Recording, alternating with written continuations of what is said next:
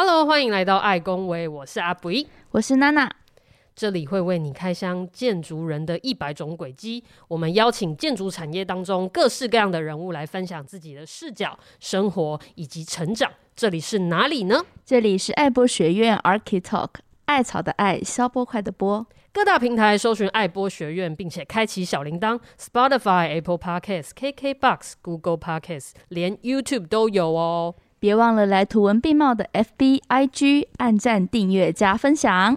正片开始。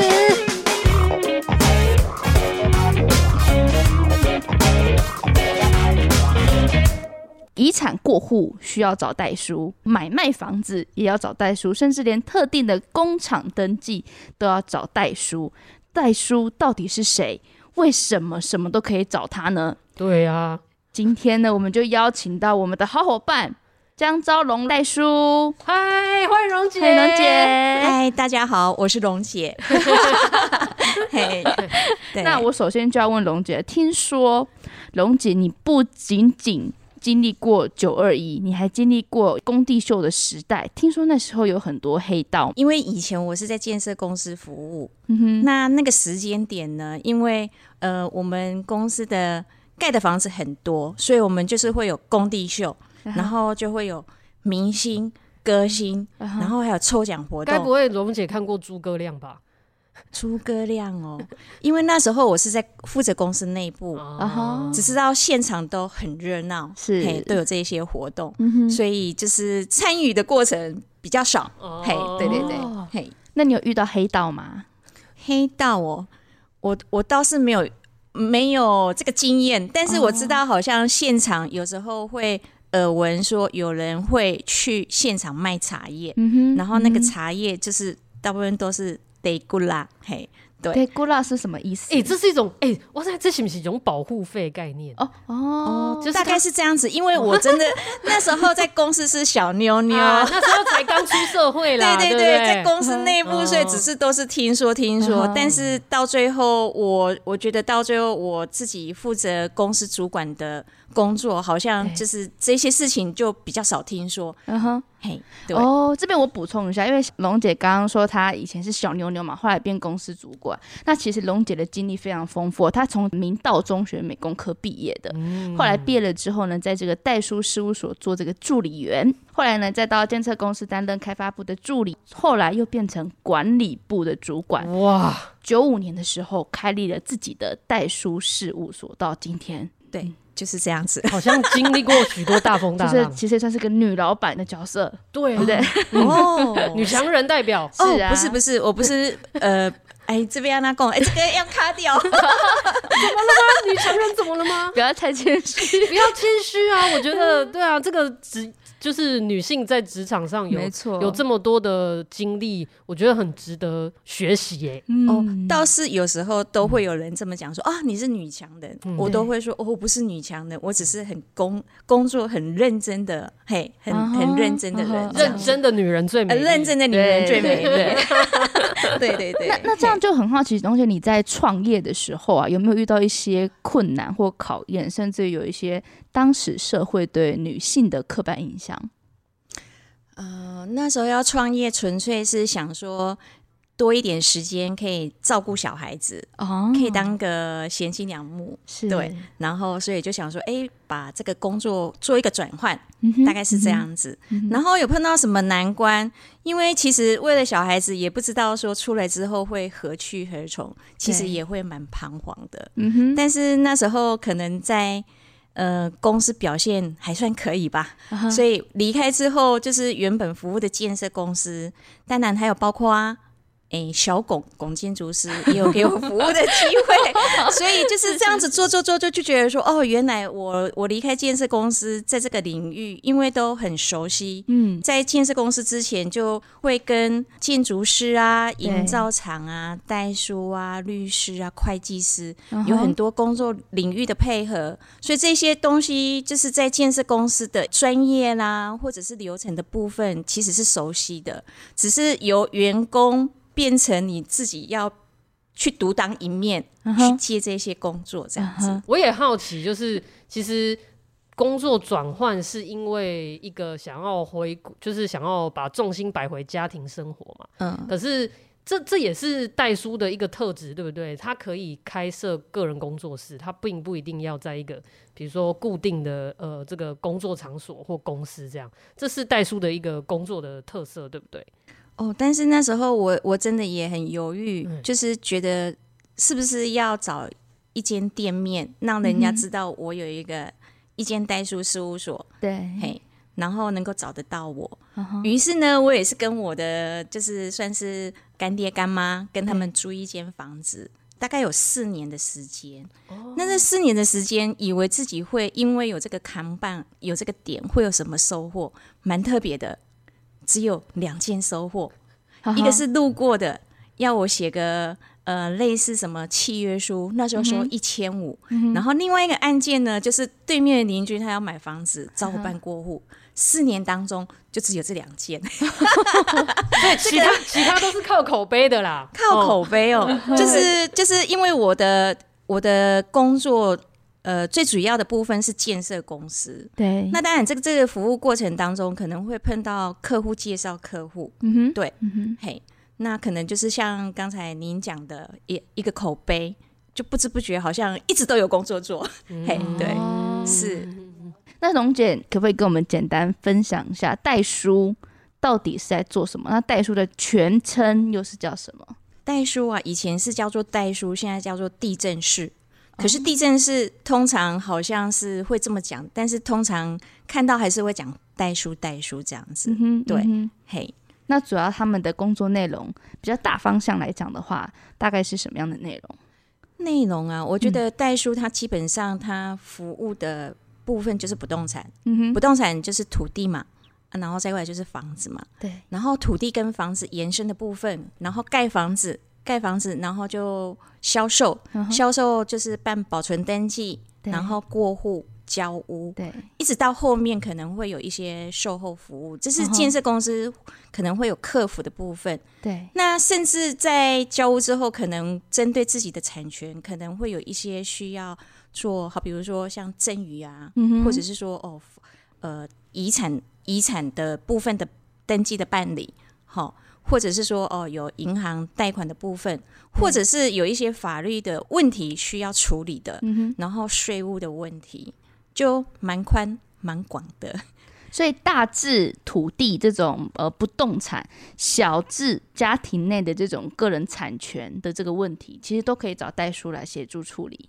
基本上是啊，但是代书也不只是局限这个部分，嗯，像我目前处理可能还有税务的规划啊，好，嗯，税务的规划，或者是说要做遗嘱啊，这样学的很杂哎，欸，哎，欸，很多，所以就是。就是呃，学习的东西蛮多的，嗯、对、嗯，有认识不完的法令。啊，这些都是其实工作之后可能都要再去做不断的学习跟吸收，对不对？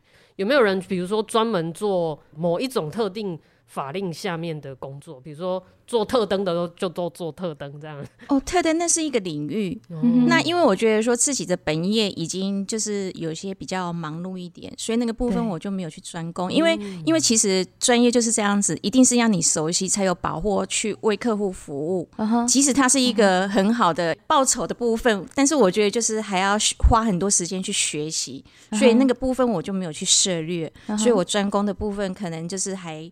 还是会呃着重在建设公司土地取得的过程，一直到保存登记，一直到过户完成，嗯、甚至客户之后会有一些税务的咨询啊，或者是法律的问题呀、啊嗯。所以我们面对的部分会有很多，像建筑师啊、会计师啊。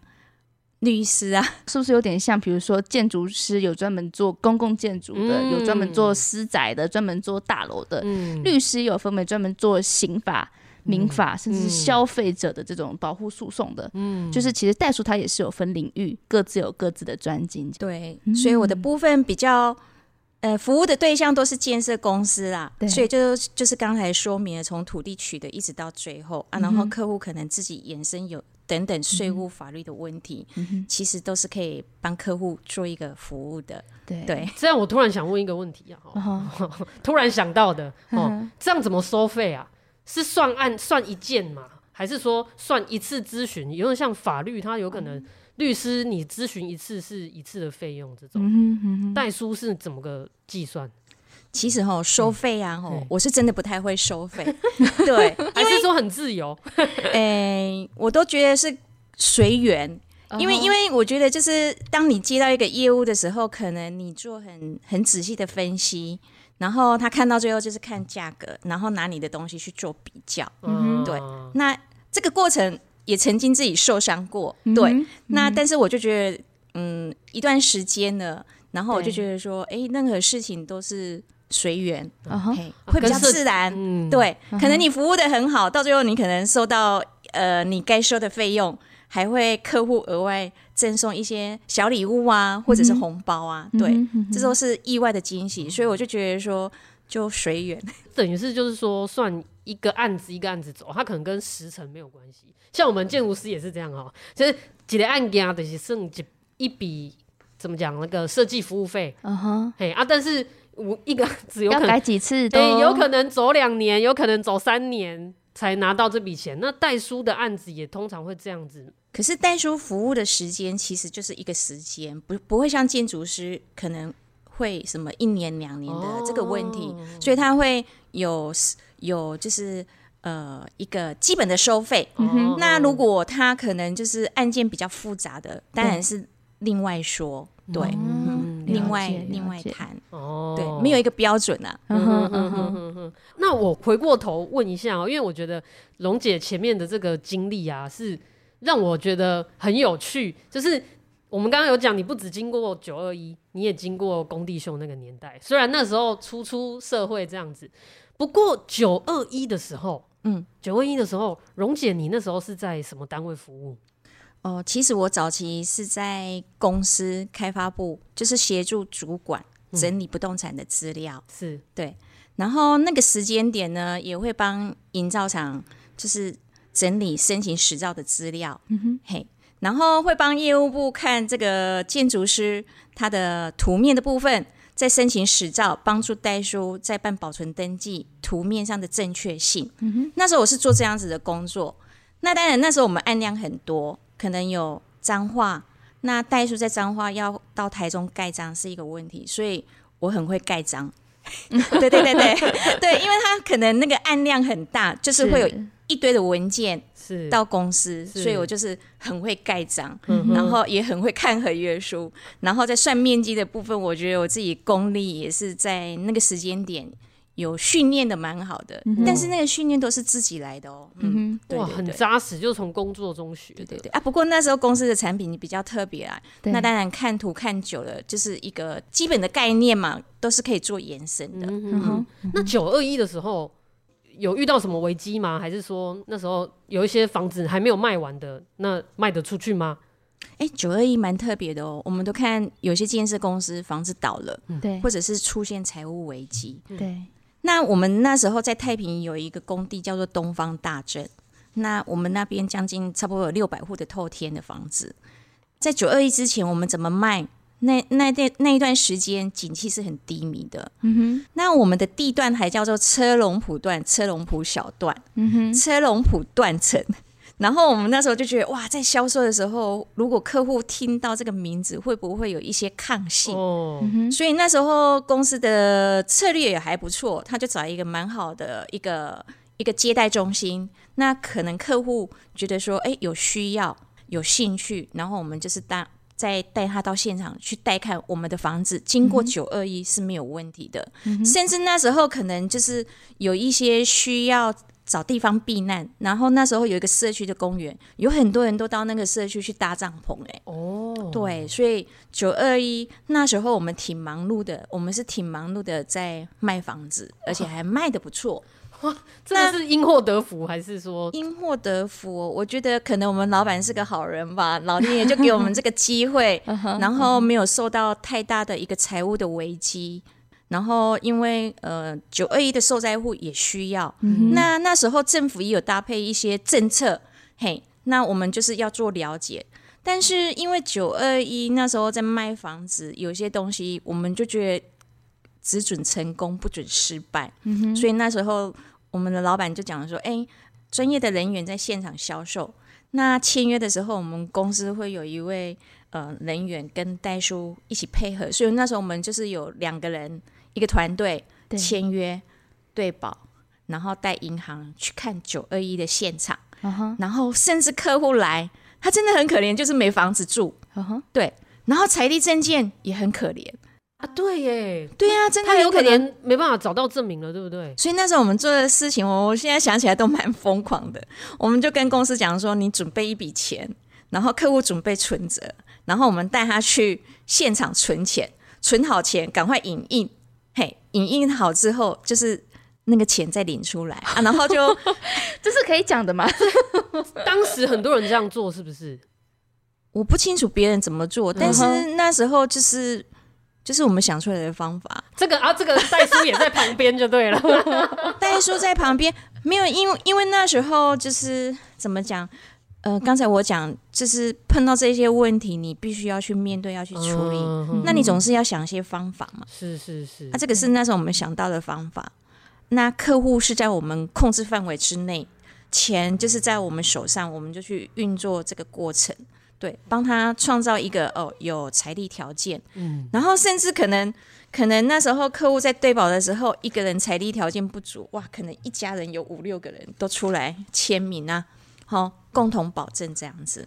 所以当时的客户都是那种，比如说是受灾户比较多，还是就是呃，所谓在灾难下想要赚灾难产的这种？呃、没有，九二一受灾户，九二一受灾户，受灾户，嗯哼，所以他基本上就是没房子住。对，然后需要看现场，对，然后那时候就是会有一些法律的规定，对，所以我们就觉得说，哎，公司就是我们董事长觉得说，像这种事情，你要委托外面的代书办可以，嗯、但是代书基本上会有自己的业务，是。对，那是不是就是自己来？刚好那时候我我我我有考上代书执照，哦、然后一直就是有代书的一个经历，所以那时候老板就说，那这个案子。我们就自己来吧，嗯嗯嗯嗯，也因此在那个时候就觉得哇，自己要想好多问题，所以我觉得我的头发白的时间点就从那个时候开始，就回不去了哦，金毛挑染呐，对了，马金呐，马金起我妈妈嘛是有你，安尼好，哎呀，你你也较较小，安尼无水呢，没啦啊，无讲无人知，对，嗯。哇，所以代书在那个年代其实也是要怎么讲？哎、欸，懂得灵机应变，要灵活，嗯、要灵活，嗯、要懂得察言观色。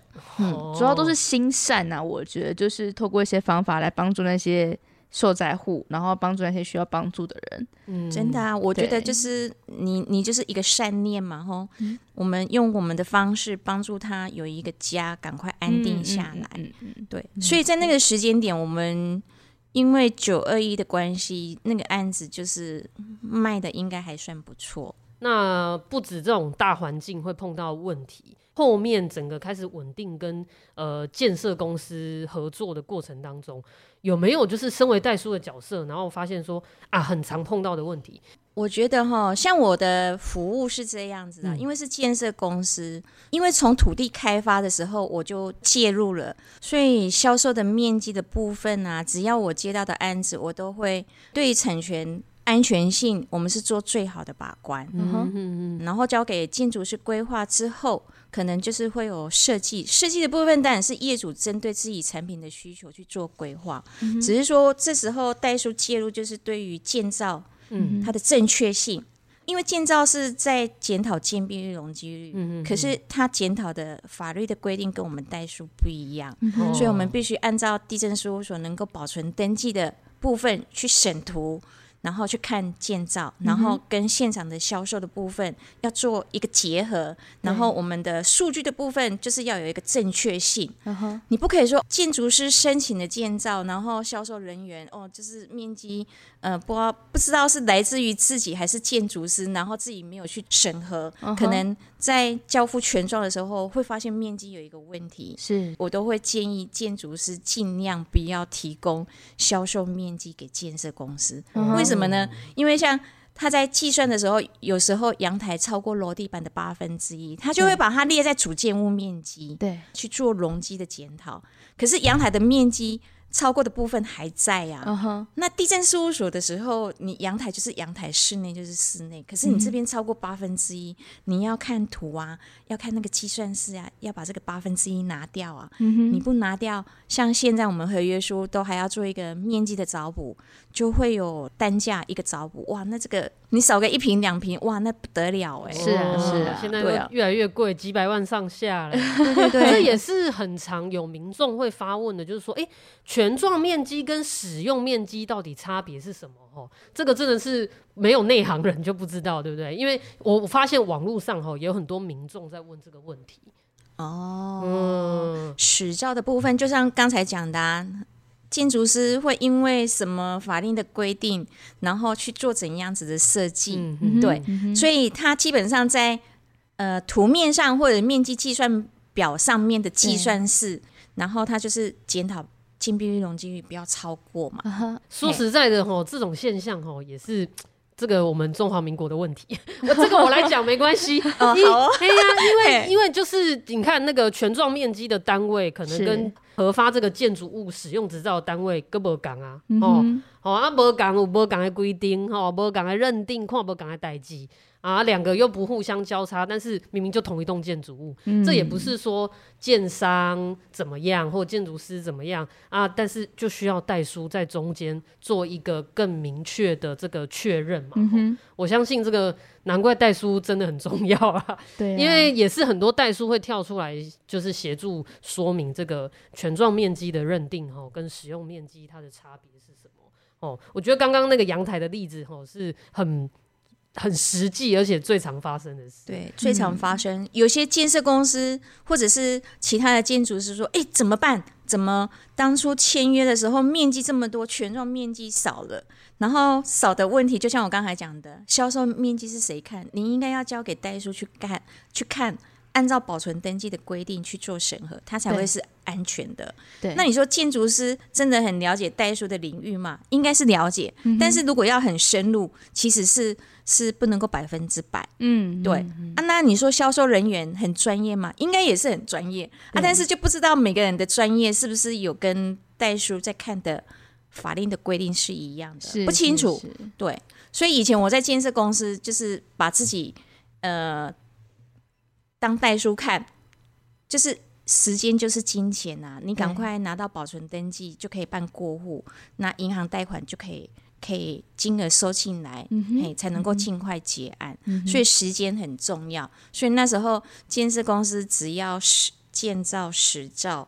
嘿，还有图面上，我们就会去审核啊，因为只要有错，地震事务所那边都过不了关，过不了关，就所有的事情就都卡在那边了，嗯、对，就跟钱很过意不去哦。对，对，难怪一样是面积，然后有建筑师，然后有销售，有代书，嗯，好像就是说，其实当然大家。呃，做久了吼，一定拢互相也要看啦。但是为什么这三方还是都要存在？就是大家互相做一个 double check 的动作嘛，嗯、对不对？嗯、让这个消费者，就是买房子的这个人，嗯、他得到的这个数字可以就是更有保障。对，哦，对。你好，这里是爱博学院，你与建筑大小事的桥梁。那我们是怎么个桥法呢？这里总共有四种单元。喜欢听故事的你，可以听我们的爱塔菜；喜欢开箱建筑人的一百种轨迹，就可以听我们的爱恭维。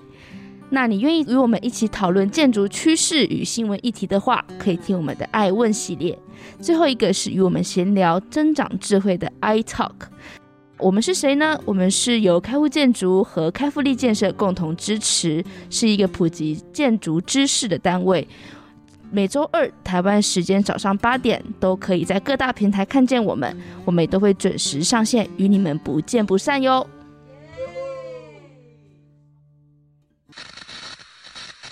我这边就是找了几题，我们发现民众吼很常在网络上就是直接这样。发问 Google 的哈，是，我想请蓉姐帮我们做一个点回答。啊，我找到的都偏是那种比较，呃，感觉是买房小白啦哈，可能跟我差不多。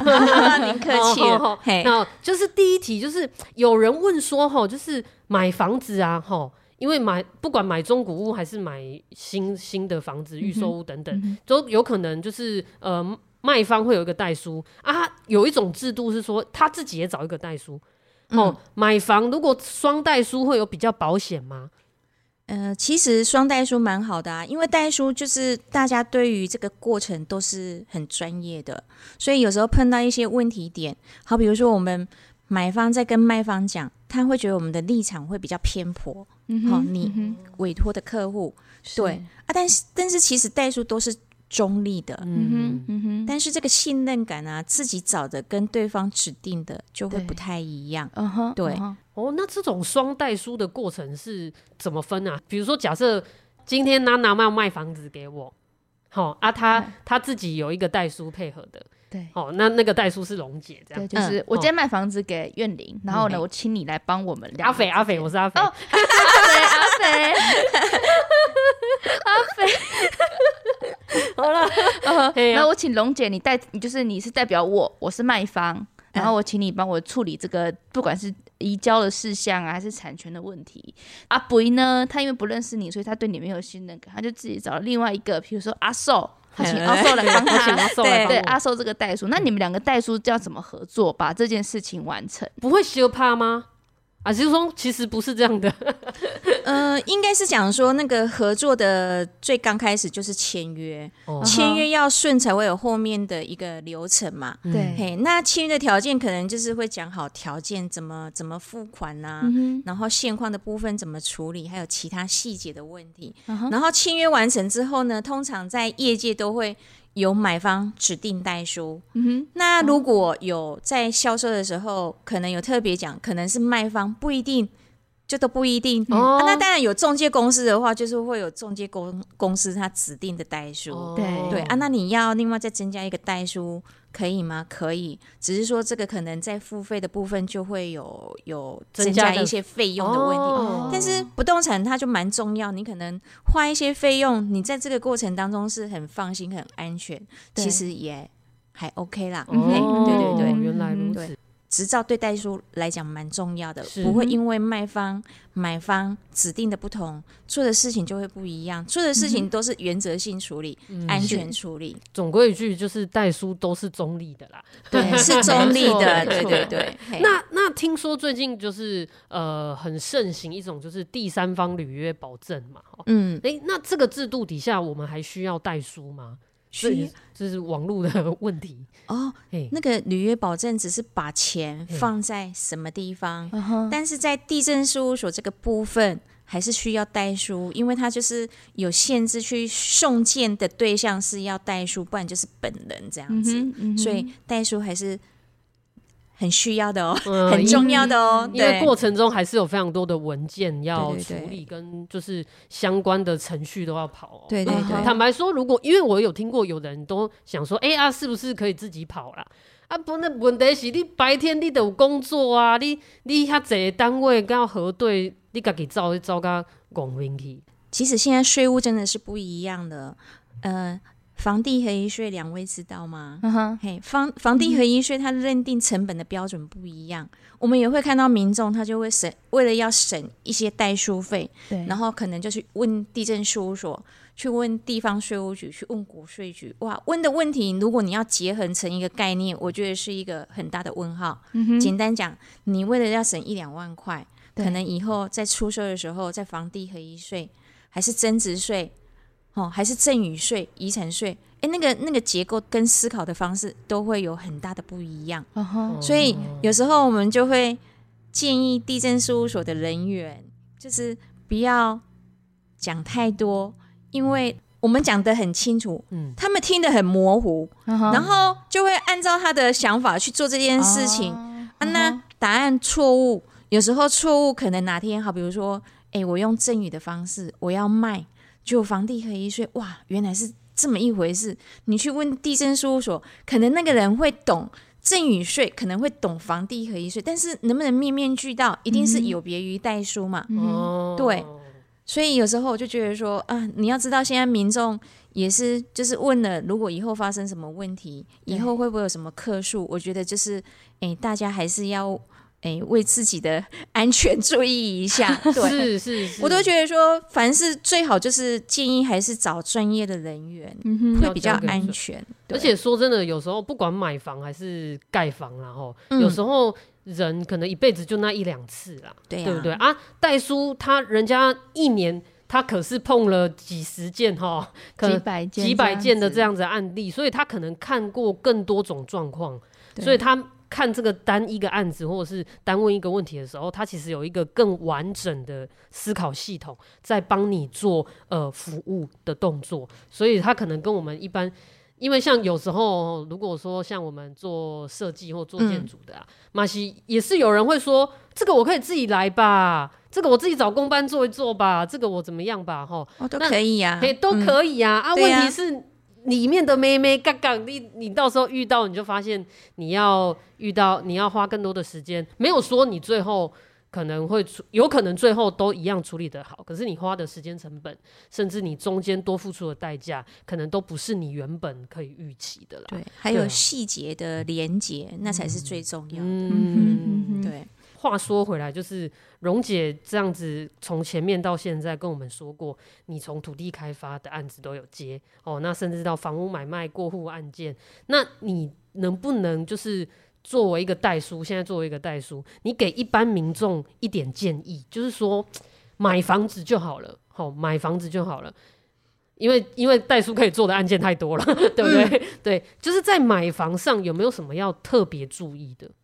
就是你特别给他们建议的这样。呃，我我想这个部分呢、啊，我会从两个部分来建议。嗯嗯、第一个就是预售屋，嗯、对。那预售屋基本上可能你在看，当然就是要觉得自己有喜欢，嗯，然后接下来就是要了解建设公司之前有推过什么案子，对。然后大家对他的评语如何，嗯、嘿，信誉如何要了解。嗯、然后再过来就是可能，呃。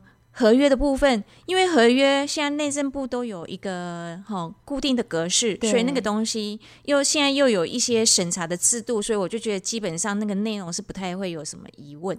但是在实务上比较重要，就是说，诶，我这个钱交给建设公司，对，还是要放在旅保。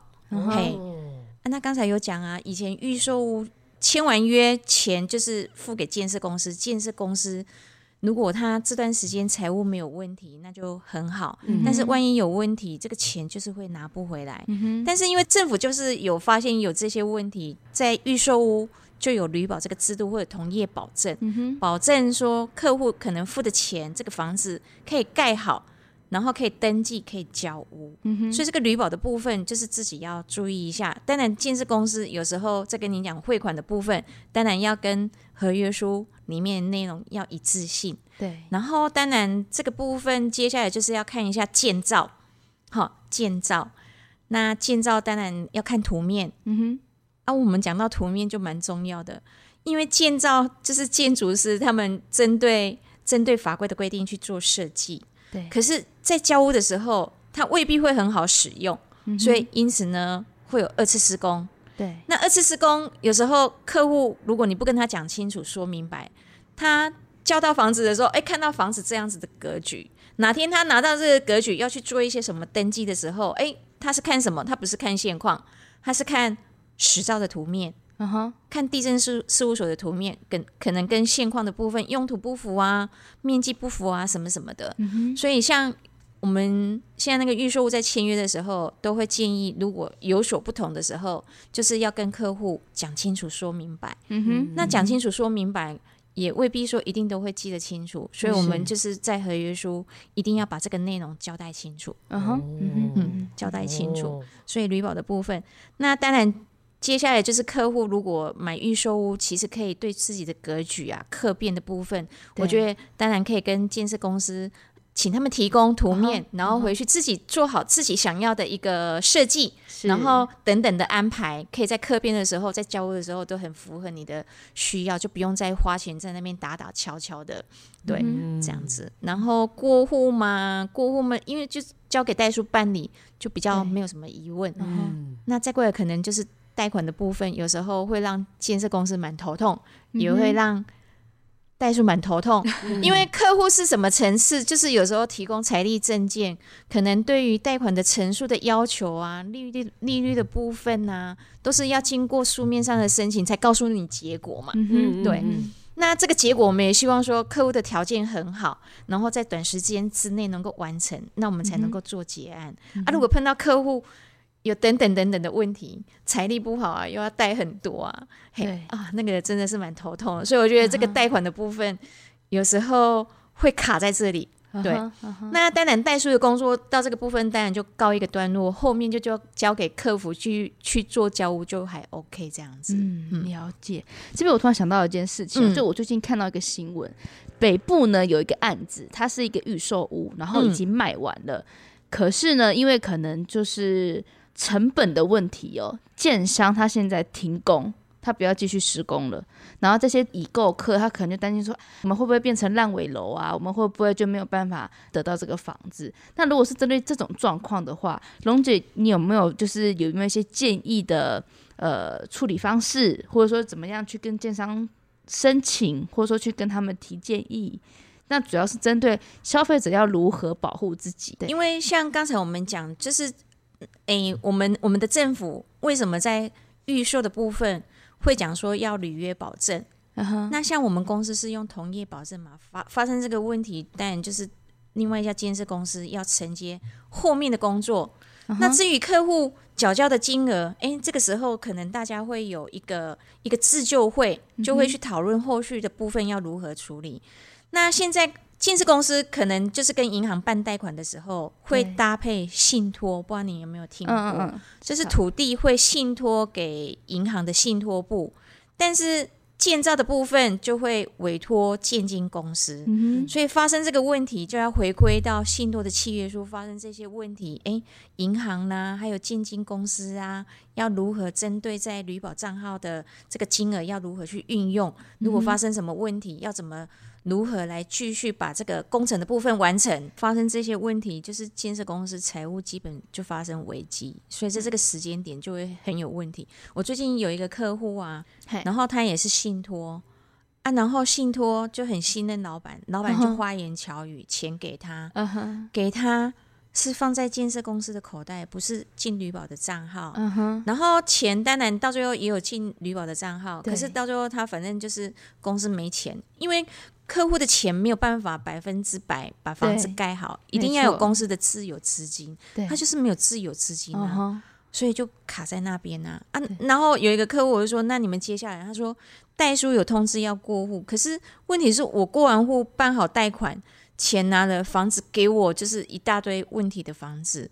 那我是要继续投入拿到有问题的房子，还是之前的两层三层的自备款？”就放掉了就算了，嗯，对啊，对耶，对啊。那那你的客户怎么选择？他们他们现在就是不知道何去何从。哇，那代书的角色，你你怎么建议他？怎么建议哦？嗯、我们就讲说，你要找建建金公司谈啊，就是刚才我们讲的，他、嗯、有那个信托契约书，是你里面一定有约定这些事情。嗯嗯，但是后面有一些像，好比如说房子盖好，还会有一些营建的工程是需要资金的。对啊，对啊。那这些资金等于说，客户就是必须要知道，我当初买卖的金额可能就是要额外再准备一笔资金，让现场完工。嗯哼，对。哦、要么你就是。就是放弃你自备款的金额，要么就是再多付点钱，然后去把工程完成，然后完成过户。可是他这个不能算违约嘛？通常的规定是这样嘛？就比如使照取得六个月后你要交屋，那假设建设公司他拖到六个月之后，他不能算是违约嘛？违约啊，但是他就财务发生问题呀、啊。哦，要怎么做请求呢？嗯哼，嗯哼，对，所以你只能针对问题的部分去想看看，哎嘿，我到底。是要到此为止，嗯哼，还是多准备资金，嗯哼，嘿，然后去把房子盖好啊。但是那时候盖房子已经算是有人接手在处理这些事情，嗯，所以当然就看建经公司他找的呃营造厂的团队怎么去做续建的工程的进行。嗯，会蛮头痛的。是啊，听起来觉得好难哦。啊，像这种事情，有时候就是没碰到就就算了。但是你一辈子碰到一次，你就觉得说就够倒霉的，就是会很烦。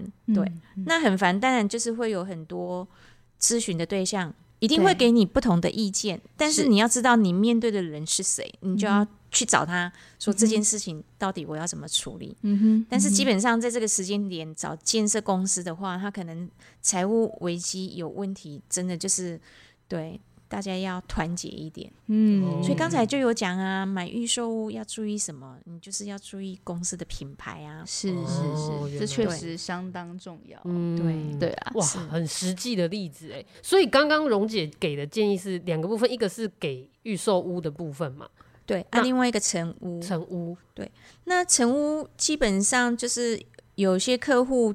自己去找房子就找代书签约，而、啊、有的是透过中介公司。嗯、那中介公司因为他们也是有专业的，有不动产经纪人，都会有一些呃很专业的服务，那就 OK。嗯、但是不管是有中介没有中介，我觉得比较重要有几个点，就是说在签约的时候，当然要找代书。那代书就是中介公司他们有指定的嘛，他、嗯啊、不管是自己找。